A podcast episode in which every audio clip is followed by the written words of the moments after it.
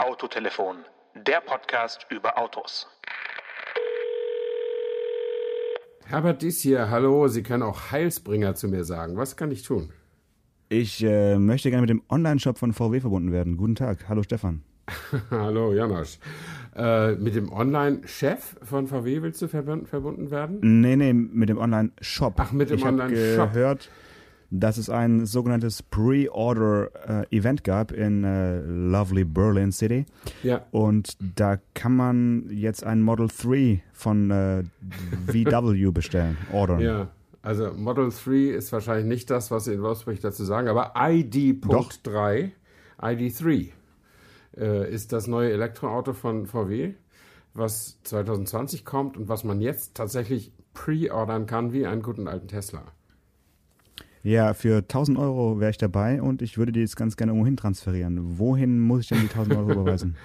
Ja, also soweit ich gelesen habe, sind die Server zusammengebrochen und man hat jetzt schon 10.000 Reservierungen für diese First Edition. Ähm, und äh, ich glaube inzwischen, oder man hatte 10.000 Reservierungen in den ersten Stunden. Und ich glaube, diese First Edition, diese erste Auflage, da, davon wird es 30.000 Stück geben. Ähm, und ich, ich habe hab es nicht verfolgt, gebe ich zu. Aber ich glaube, es ist ausverkauft. Also diese, diese, dieses Sondermodell. Ähm, Aber äh, hängt jetzt diese IT-Server-Problematik damit zusammen, dass die ganzen IT-Techniker und Programmierer noch am Golf 8 rumprogrammieren oder nicht? das ist aber eine billige Pointe jetzt, nur weil du hier den VW-Chef am Telefon zu haben glaubst. Ja. Ähm, ja. Nee, ich das glaube, das liegt Frage. einfach daran, wenn viele Leute, zu viele Leute gleichzeitig im, auf demselben Server was machen wollen, dass er das dann einfach nicht, aus, nicht aushält. Und dann ist eben kurzfristig mal was kaputt. Und ich glaube ja auch, also wenn ich eine Firma betreiben würde, die was verkauft, würde ich mir niemals so große Server kaufen, schon aus Kostengründen, dass die sämtliche Kundenanstimme aushalten. Und es ist ja auch immer eine Good News, wenn man sagen kann, die Server sind zusammengebrochen, weil so viele Kunden was haben wollten. Also insofern, die Chance würde ich mir ja nicht entgehen lassen. Ähm, aber eigentlich hinter dem Ganzen steckt ja doch, doch äh, was, was Höheres. Ne? Also man kann sich natürlich auch wundern, dass Leute jetzt nicht erstmal abwarten, bevor sie das Auto sehen und anfassen können und vielleicht auch mal eine Probefahrt machen können. Ähm, und ich wundere mich echt, dass, dass quasi äh, Herbert Dies äh, fast sich genau schon so als Heilsbringer inszeniert wie Elon Musk äh, obwohl er doch einem sehr, sehr traditionellen und etablierten Autokonzern vorsitzt und es eigentlich gar nicht nötig hat, äh, mit solchen Methoden äh, auf den Markt zu kommen. Der ID3 würde sich genauso gut und genauso schlecht verkaufen, wenn man den nicht so inszenieren würde, wie, wie man Tesla inszenieren würde. Oder was findest du? Ja, also ich glaube, das ist schon absichtlich so gemacht, dass man jetzt mal versucht, Tesla 1 auszuwischen. Ob das jetzt ankommt oder nicht, äh, wird sich dann zeigen. Ähm, die Frage ist halt, Hast du auch einen vorbestellt oder hast du noch, wartest du noch, bis er dann beim Händler steht? also vorbestellt habe ich keinen. Du, äh, du und alle unsere Hörer werden ja wissen, äh, dass ich nicht so ein Elektroauto-Fanboy bin. Ähm, und ich würde mir den mit Interesse ansehen, natürlich, weil das ist natürlich ein großer, wichtiger Schritt für diese Firma, jetzt sowas in, in Golfgröße sozusagen, also was Vergleichbares, also so eine Parallelwelt zu erschaffen. Das ist ja nichts anderes, ist ja diese ID-Familie, die, die dann kommt. Das ist quasi, dass es zu jedem erfolgreichen Volkswagen-Modell äh, was Vergleichbares mit Elektroantrieb gibt, äh, mit dem Potenzial, das auch abzulösen. Also heutzutage würden ja viele Leute glauben, dass es einen Golf 9 nie mehr geben wird. Habe ich auch schon gerüchteweise gelesen oder habe ich schon gelesen, ja. dass es die Gerüchte gäbe. Ähm, aber ich bin ja immer der Meinung, und auch das auf die Gefahren, dass ich mich wiederhole, wissen ja unsere Hörer schon von mir, dass die Kunden das letztlich entscheiden. Es entscheidet nicht die Regierung und auch nicht der Autoboss, äh, was, was die Menschen für ein Auto kaufen, sondern das entscheiden letztlich die Kunden. Die kann man natürlich beeinflussen durch Werbung, PR und alle möglichen Maßnahmen. Aber wenn ein Elektroauto eben nicht richtig attraktiv ist, außer dass es eben elektrisch fährt, wenn es nicht noch ein paar andere Features hat, vor allen Dingen einen konkurrenzfähigen Preis, ähm, dann weiß ich nicht, ob das wirklich alles so, ob, ob die Welt einfach anders funktioniert, nur, nur weil man das, die Angebotsmenge erhöht. Naja, gut, aber wahrscheinlich kann man ihnen dann zumindest nicht mehr vorwerfen, dass sie eben zu wenig anbieten. Also das war ja bisher bei den deutschen Herstellern doch das Problem. Auch wenn man sich das, das Ranking anschaut der aktuell verkauften Elektroautos, da ist dann ja, ja kein deutsches Modell vorne. Also ich würde sagen, bis heute oder bis zum 8. Mai, also nicht 45, sondern 8. Mai äh, 2019, gab es ja in Deutschland jetzt kein Überangebot an Elektroautos. Nee, es gab, also aus deutscher Hand gab es ein BMW i3, da sind wir schon wieder bei, bei der Zahl 3, die scheint irgendwie magisch zu sein für Elektroantriebe. i3, ähm, nochmal kurz für die Hörer, ist quasi das Pendant zum BMW 3er. das hättest du wohl gerne, also das hätte das Auto wohl gerne. Also das weiß ich jetzt nicht. Ich halte das für einen Kleinwagen, aber ähm, Gut, es gibt den BMW i3, der ist schon ziemlich lange auf dem Markt. Der ist mit großem technischen Aufwand gemacht worden. Carbon-Karosserie, Carbon-Herstellung mit Wasserkraft und äh, Windkraftanlagen für die, für die Fertigung in Leipzig. Ö mehr Öko geht eigentlich nicht, zumindest wenn man so, so Konzernpropaganda sozusagen oder Konzern-PR äh, da, da, da nutzt, um das zu kommunizieren. Aber die haben sich da wirklich extrem viel Mühe gegeben und der Return ist einfach nicht gut. Also der, der BMW i3 hat in Deutschland letztes Jahr nicht mal 4000 Autos verkauft und ist damit an Platz 4. Das nehme ich zumindest so in der Liste, die ich auf ingenieur.de gefunden habe. Und da, da sehr, sehr plausible Quelle. Aber wer ist genau, davor? Die, die URL ist ja schon das, äh, die Glaubwürdigkeit in, in Person. Ähm, ja, Platz 1 ist Renault Zoe, der Zoe, mhm. wie ich gerne sage, mit 6360. Platz 2 ist tatsächlich VW e-Golf 5743. Und dann kommt dein Lieblingsauto Smart V2 äh, mit 4304. Dann der BMW, wie ich schon gesagt hatte. Dann kommt der Kia Soul und dann erst der viertürige Smart. Okay. Ähm, und das, dann kommt, wie ich Zulassungszahlen finde, oder Verkaufszahlen? Das sind äh, Zulassungszahlen. Ähm, Weil ich weiß, beim, beim E-Soul, also beim Kia, weiß ich, dass äh, man zwar einige in Deutschland zugelassen hat, aber dass sie dann sofort quasi eine Stunde später weiterverkauft nach nach Norwegen. Oder nach Norwegen, ja genau. Mhm. Mhm. Und deswegen, also immer wenn ein Kia E-Soul in der Statistik auftaucht, dann äh, muss man immer zweimal hinschauen, weil das wird wahrscheinlich bei allen E-Autos so sein. Ja, wahrscheinlich gilt das auch für andere, weil der norwegische Markt äh, hat ja ein größeres Aufnahmepotenzial als, als, der, als der unsere durch die, durch die vielen staatlichen Unterstützungen da. Ähm, da war ja zeitweise war es nicht so, dass ein Tesla Model S auch nicht viel mehr kostete als ein VW Golf, weil sie auch die, die typisch skandinavische Luxussteuer gestrichen hatten? Ich glaube, so war das, ne? Da sind auf jeden Fall in Europa die meisten verkauft worden, ganz klar. Ja, ja, ja, mhm. ja, ja das, das, das, hat seinen, das hat seinen Grund in, in staatlicher Subvention. Das kann man natürlich machen. In einem übersichtlichen, kleineren Automarkt, in einem, in einem Land, was seinen Strombedarf aus Wasserkraft decken kann, soweit ich das weiß, und auf riesen äh, Staatsfonds Kohle aus dem Öl, aus der Ölförderung sitzt. Mhm. Also dem es in vielerlei Hinsicht viel, viel besser geht als Deutschland. Und wer noch ganz weit vorne ist in Elektroauto subventionieren, ist ja Holland.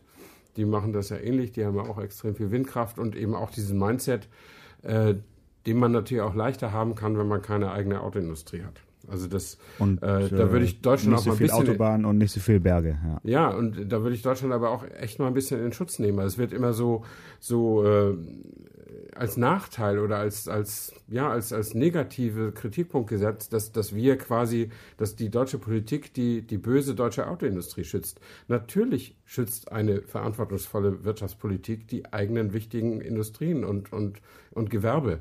Das wäre töricht, wenn, wenn man das nicht hätte. Ähm, und äh, insofern können dann natürlich andere Volkswirtschaften oder andere Regierungen sehr viel freier agieren, was, was diese Sachen angeht.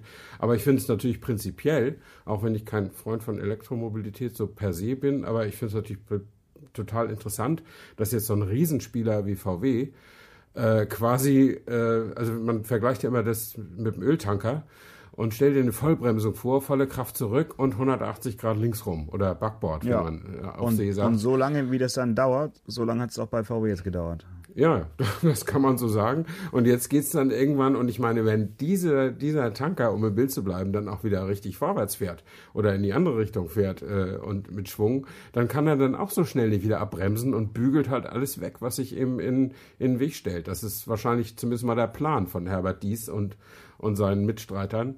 Ähm, aber da es ja eigentlich heute so ist, dass ein, dass VW ja zumindest mal eine Allround-Marke ist. Also ist, VW ist ja die, die Allround-Marke par excellence. Äh, die versuchen ja wirklich dieses Volkswagen irgendwie so zu leben, dass sie eben in keine Richtung irgendwie elitär sind.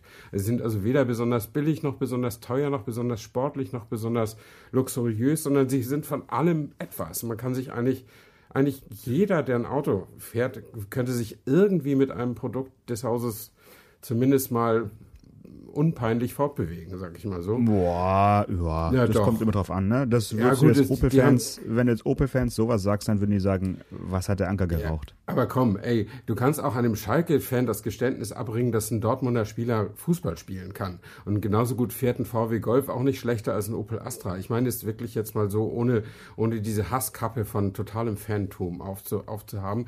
Aber was ich eigentlich sagen wollte. Du, du meinst, ja, okay. Sie wenn, bieten wenn, wirklich für jede Nische was an. So. Diese, genau, das ist der absolute Around, die absolute Around-Marke. Mhm. Und jetzt treten sie so dermaßen aufs Gaspedal, was diese super, super, super Spezialisierung angeht, Elektromobilität. Mhm. Ja, also es ist natürlich ein Schlag ins Gesicht für, für alle Ingenieure, ne, die bei VW das Thema hm, CNG-Motoren, also Erdgasmotoren oder ähm, ja auch den Diesel und äh, so betreuen. Ich denke, die werden erstmal schauen, wo sie jetzt bleiben. Und ähm, da muss man drüber sprechen, ob das wirklich so schlau ist, eben so einen Riesenkonzern dann von heute auf morgen eben so rumzureißen. Und es klingt jetzt so, als wäre das der Fall, aber du hast vorhin schon gesagt, über den Erfolg davon entscheiden dann immer wieder die Kunden. Und vielleicht müssen wir dieses Gespräch von heute dann einfach nochmal so in vielleicht fünf Jahren sprechen, ob denn dieser Öltanker-Turnaround auch wirklich funktioniert hat oder ob es eigentlich ja. nur ein Marketing-Gag war. Ein weiterer, so wie vielleicht auch bei BMW mit der Marke i damals, wo das ja auch versucht wurde und da hat es nicht funktioniert. Ob es jetzt bei VW klappt, we will see. Ne? Also mhm. ich bin da jetzt noch nicht ganz so äh, euphorisch. Also für einen Marketing-Gag halte ich es nicht. Halte ich im Übrigen auch BMW i nicht, weil das, dafür ist es viel zu teuer. Also wenn, wenn, äh, wenn das ein Gag wäre, dann hätte da aber jemand eine ziemlich tiefe Schatulle, äh, um, um sich einen Gag leisten zu können. Nee, okay, da, das unfreiwillige, ist schon, unfreiwillige ja, Gag. Das ist, das ist schon Strategie, die dahinter steckt und da ist, da ist ein erheblicher Plan dahinter und äh, ich bewundere, hatte ich ja auch schon mal gesagt, immer solche Industrieanführer, die die solche Entscheidungen auch wirklich treffen und verantworten können. Äh, gut, wenn es in die Hosen geht, müssen sie es nicht aus eigener Tasche den Schaden bezahlen, aber das ist natürlich, wäre natürlich trotzdem mega peinlich, wenn, wenn so eine Wende in der Mitte stecken bleibt und, und weder das Unternehmen läuft dann nachher wieder weder vorwärts noch rückwärts. Das ist ja auch ein Risiko, was, was bei aller äh, Kraft äh, durchaus immer noch besteht. Ne? Mhm. Vielleicht noch abschließend äh, zu diesem Themenblock. Was hältst du von dem, von dem Namen? Also, als ich jetzt gelesen habe, dass er 3 heißen soll.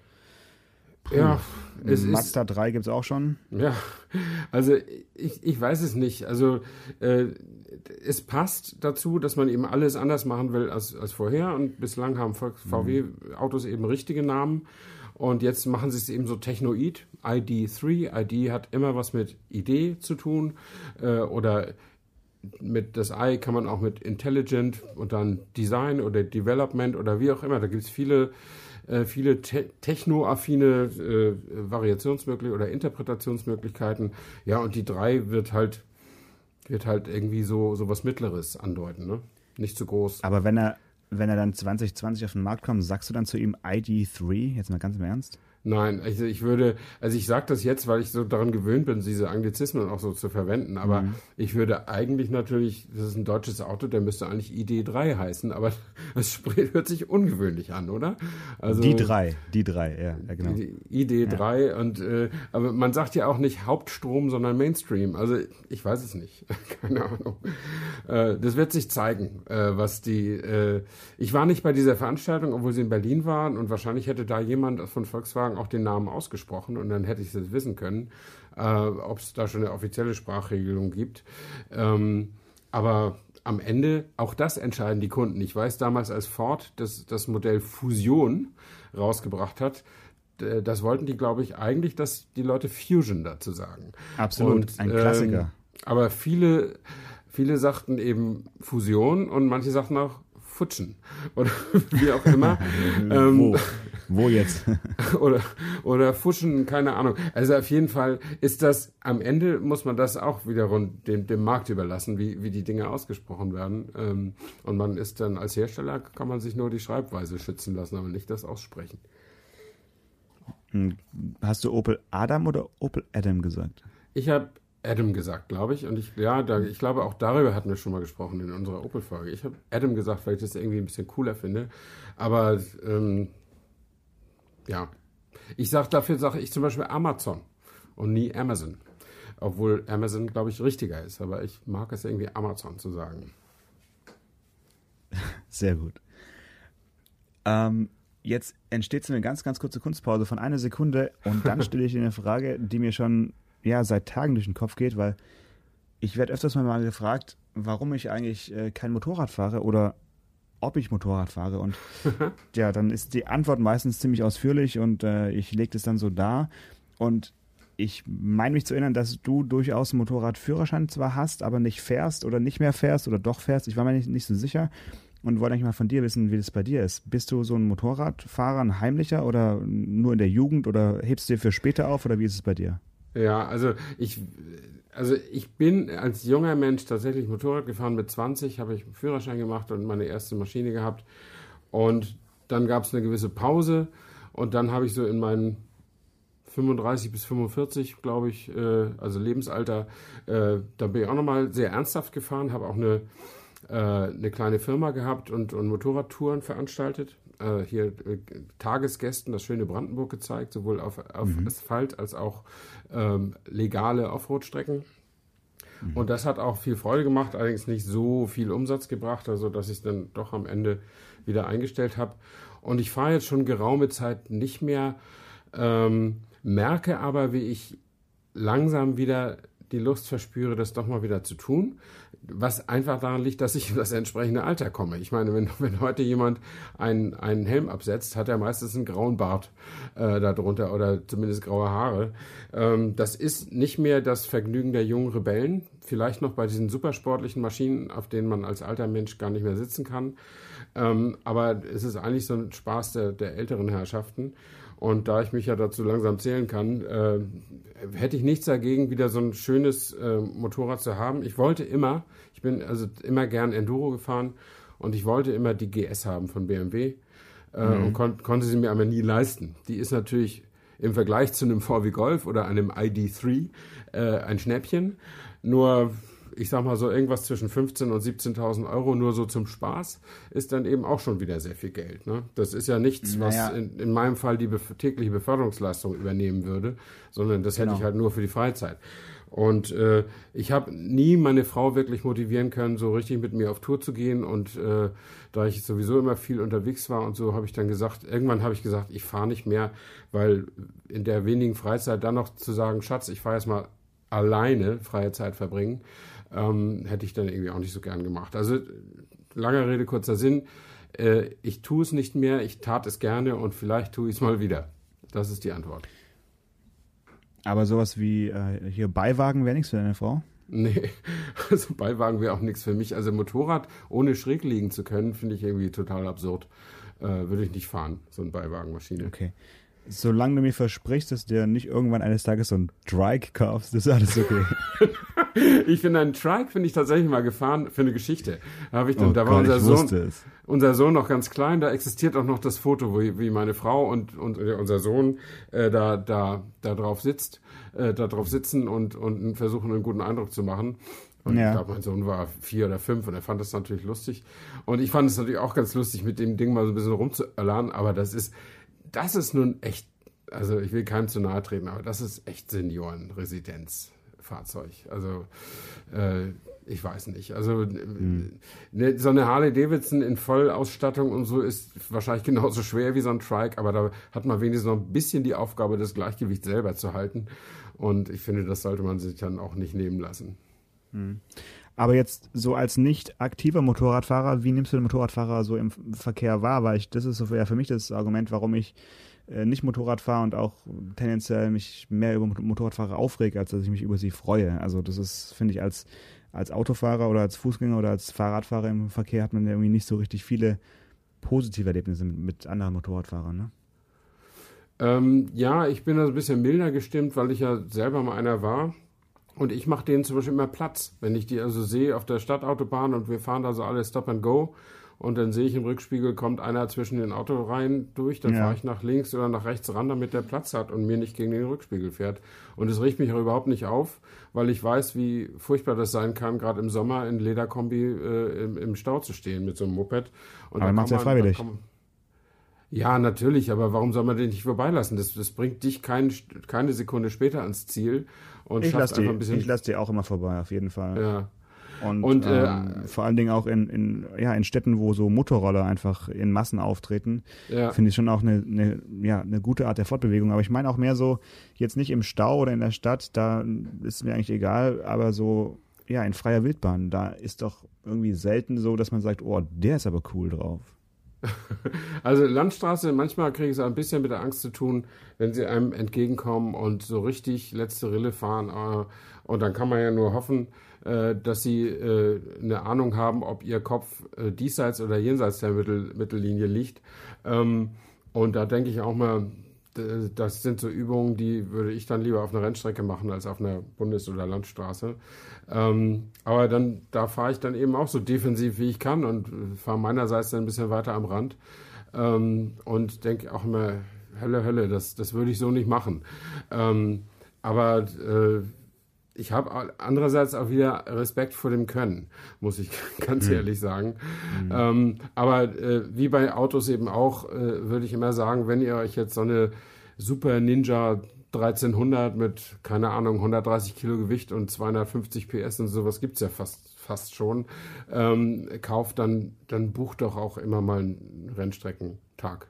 Äh, da, mhm. kann man, da kann man dann auch äh, nur sich selber kaputt machen. Ähm, denn so ein Motorrad ist schon auch ein Geschoss. Ne? Ich meine, die können auch, was viele nicht wissen, die können, ein Motorrad kann praktisch nicht ausweichen. Also wenn das, wenn das erstmal fährt, dann fährt es äh, super stabil. Also die, äh, dass es überhaupt zum Beispiel eine Kurve in extremer Schräglage fahren kann, hängt eben nicht nur äh, mit, den, mit der Haftung des Reifens zusammen, sondern auch mit den Kreiselkräften der Räder. Also Räder, die sich drehen äh, erzeugen Stabilität und je schneller sie sich drehen, desto mehr. Also wenn ein Motorrad vom, vom Fahrradfahren, ne? Ja, wenn ein Motorrad mit 200 auf der Autobahn fährt und da liegt irgendwie ein Pappkarton oder so, dann kann es daran nicht vorbeifahren. Das fährt da drüber, wie, wie, wie, so, wie so ein Projektil. Äh, und genauso ist es, wenn du, wenn du erstmal die, die, die, die Kurvenlage eingenommen hast und, und das Motorrad fährt dann mit einer gewissen Geschwindigkeit. Es ist extrem schwer. Du musst an, vor dem Ausweichen das Tempo erstmal reduzieren, also bremsen. Äh, bremsen, ausweichen in der Kurve ist schon eine fortgeschrittene Übung. Also mhm. man muss den Motorrädern, so schmal sie sind, auch immer ein bisschen Platz mitdenken, äh, weil sie eben nicht, nicht groß den Kurs korrigieren können. Du hast ja gerade gesagt, du hast, du hast irgendwie großen Respekt vor dem fahrerischen Können von Motorradfahrern. Ja, äh, also nicht, vor, nicht bei jedem, aber bei, bei, bei genau. denen, die es wirklich können. Ja. Äh, da, da habe ich, hab ich so ein bisschen ein Problem mit. Ich habe noch nie jemanden getroffen, der gesagt hat, ich bin übrigens der, der am Wochenende immer so volle Rille fährt und in den Kurven immer schneidet und so richtig assi fahrt. so, ich habe es noch nie getroffen. Genauso wie man dann nach irgendwelchen Wahlen auch selten Leute trifft, die irgendwie Donald Trump gewählt haben oder so. Aber es, es ist halt für mich trotzdem ja, auf jeden Fall mehr als die Hälfte der Motorradfahrer fährt eben so, wie ich gerade gesagt habe.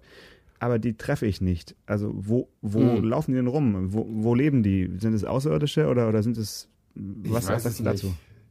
Ich weiß nicht. Ich meine, es gibt da verschiedene Outlaw-Varianten. Es gibt halt diese Supersport-Outlaws, die einfach so Landstraßen und Kurven so schnell fahren, wie es eben nur geht, mit dem Knie auf dem Asphalt schleifend und so.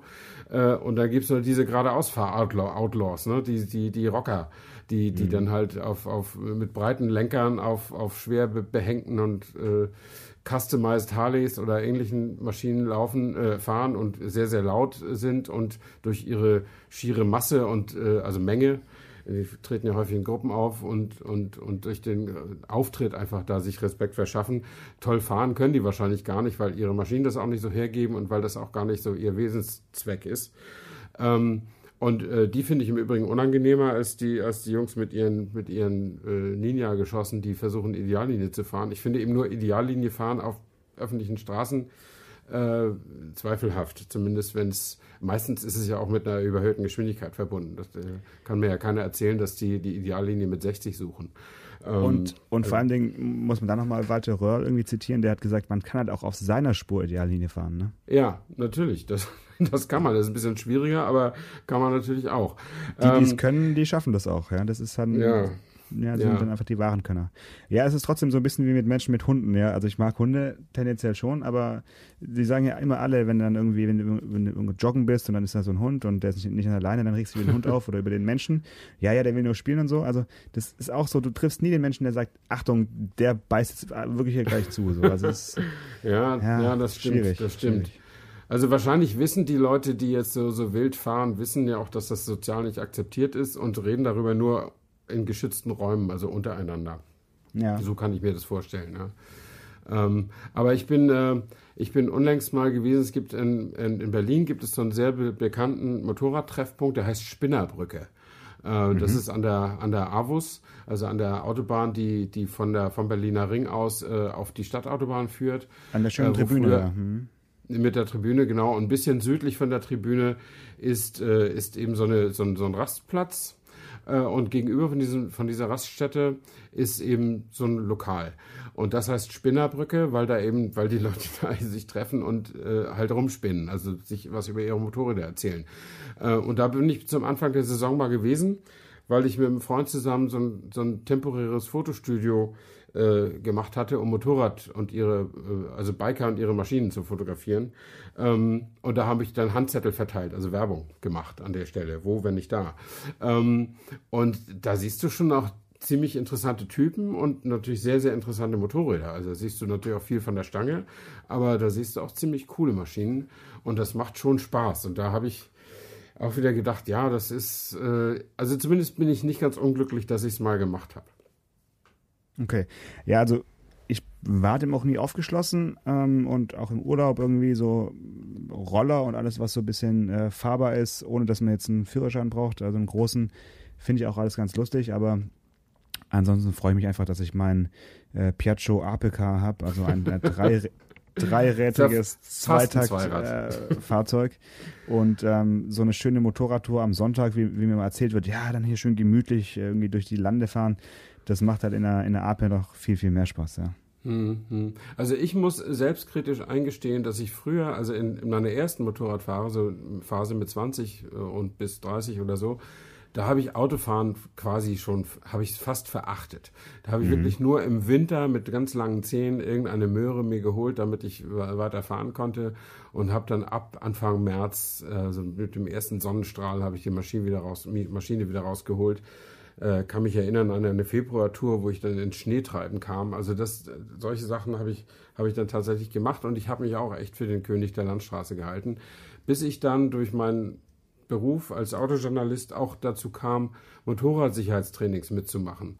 Und da sind mir dann doch meine Defizite auch klar geworden. Also ich war zum Beispiel nie besonders gut im Notbremsen weil äh, ohne ABS ist das ja auch mit gewissem Risiko verbunden, wenn die, wenn die äh, Reifen blockieren.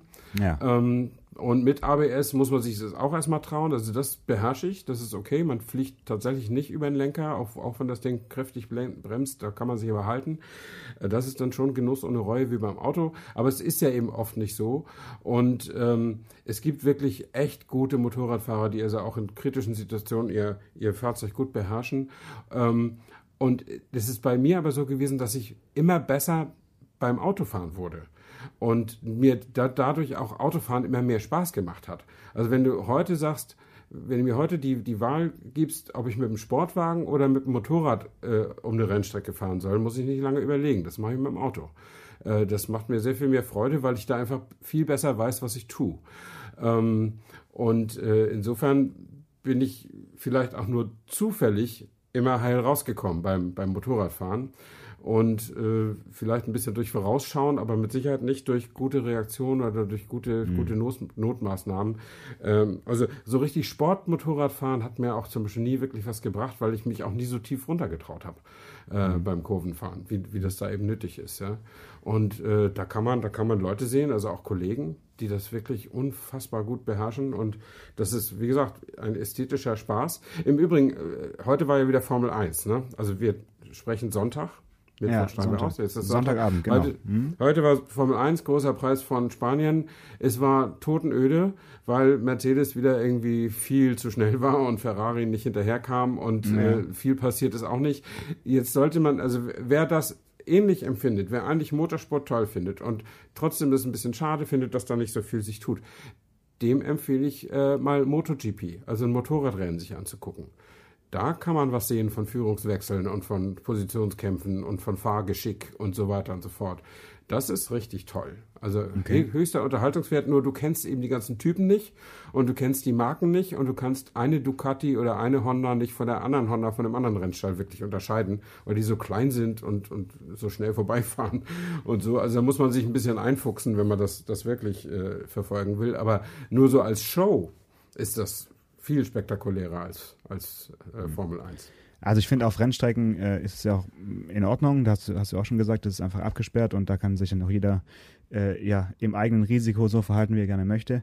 Ähm, ich freue mich halt, wenn im Straßenverkehr die Motorradfahrer sich dessen bewusst sind, dass man sie einfach auch definitiv schlechter sieht. Also auch wenn man ja. sie vielleicht vermeintlich früher hört, äh, äh man sieht sie einfach nicht und ähm, oft habe ich das Gefühl, dass es die Leute eben selbst vergessen haben, dass sie auch nicht so gut gesehen werden und es ist halt oft auch kein böser Wille von Autofahrern, wenn sie einen Motorradfahrer übersehen, weil oft ist dann die Kombination aus, er kommt zu schnell und er ist schlecht zu sehen, ja, kann halt sehr, sehr fatal sein. Ne?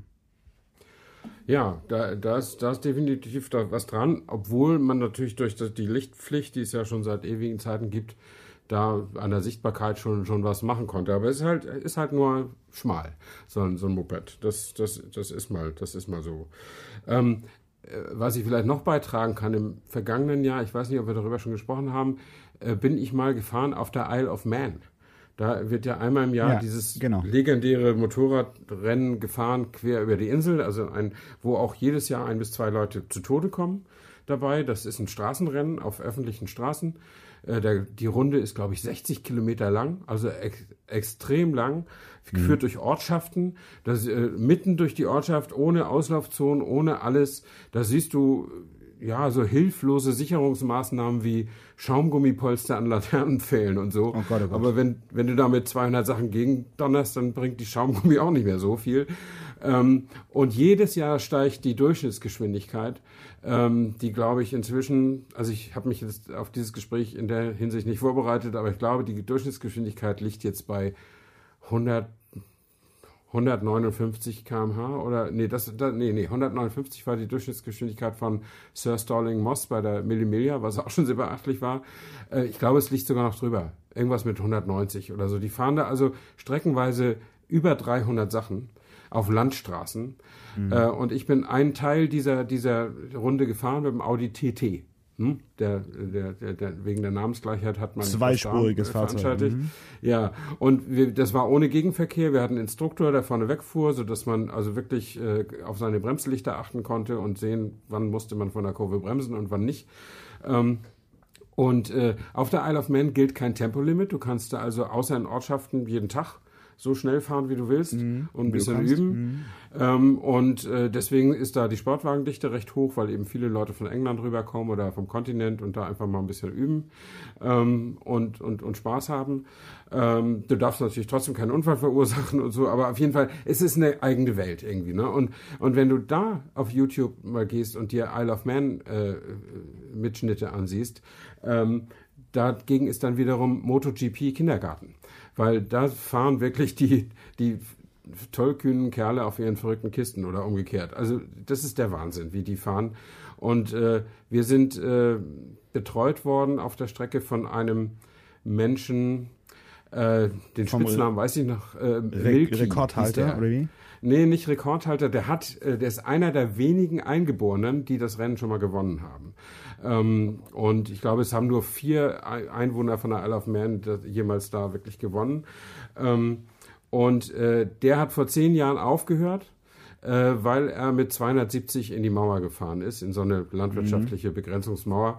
Und den, diesen Crash kann man sich ansehen auf YouTube. Man glaubt nicht, dass da jemand lebend rauskommt. Es ist wirklich beeindruckend. Und dann hat er wohl seiner Frau versprechen müssen, dass er das nicht mehr macht. Ähm, und jetzt ist er die Instanz, die Amateurfahrer überwinden müssen, die da mitmachen wollen. Also du kannst ja auch Amateur, es gibt ja verschiedene Klassen, du kannst Ja. da als Amateur auch mitfahren und, und du musst an Milky, so ist der Spitzname, Richard irgendwie heißt der, ist so Mitte 40, sehr, sehr nett, äh, an dem musst du irgendwie so, so eine Reifeprüfung ablegen. Also dem musst du irgendwie zeigen, wie du fährst. Und wenn er sagt, nee, lass mal, das ist zu gefährlich für dich, dann darfst du auch nicht mitmachen. Dann hast du die Reise umsonst angetreten. Ähm, so versuchen sie zumindest die, die getöteten Zahlen gering zu halten. Aber es ist Würde mich interessieren, extrem, ja, ob, ob, da- ob da extrem einer, riskant. würde mich interessieren, ob da einer der Hörer äh, schon mal dabei war und an Milky nicht vorbeigekommen ist. Also falls das der Fall Ja. ist, auf jeden Fall gerne uns schreiben.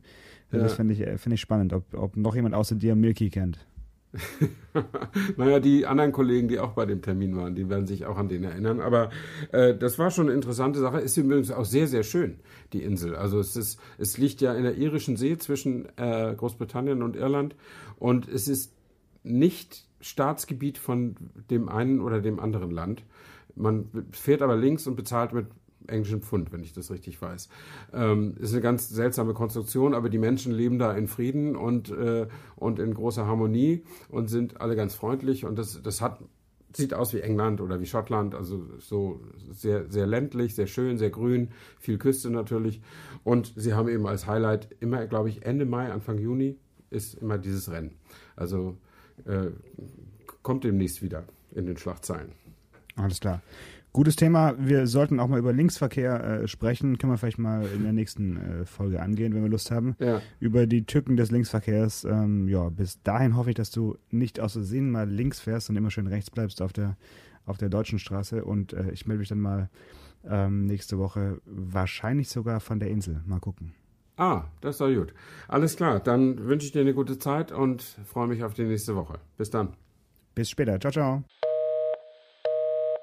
Autotelefon, der Podcast über Autos. Mit Stefan Anker und Paul Janosch Ersing.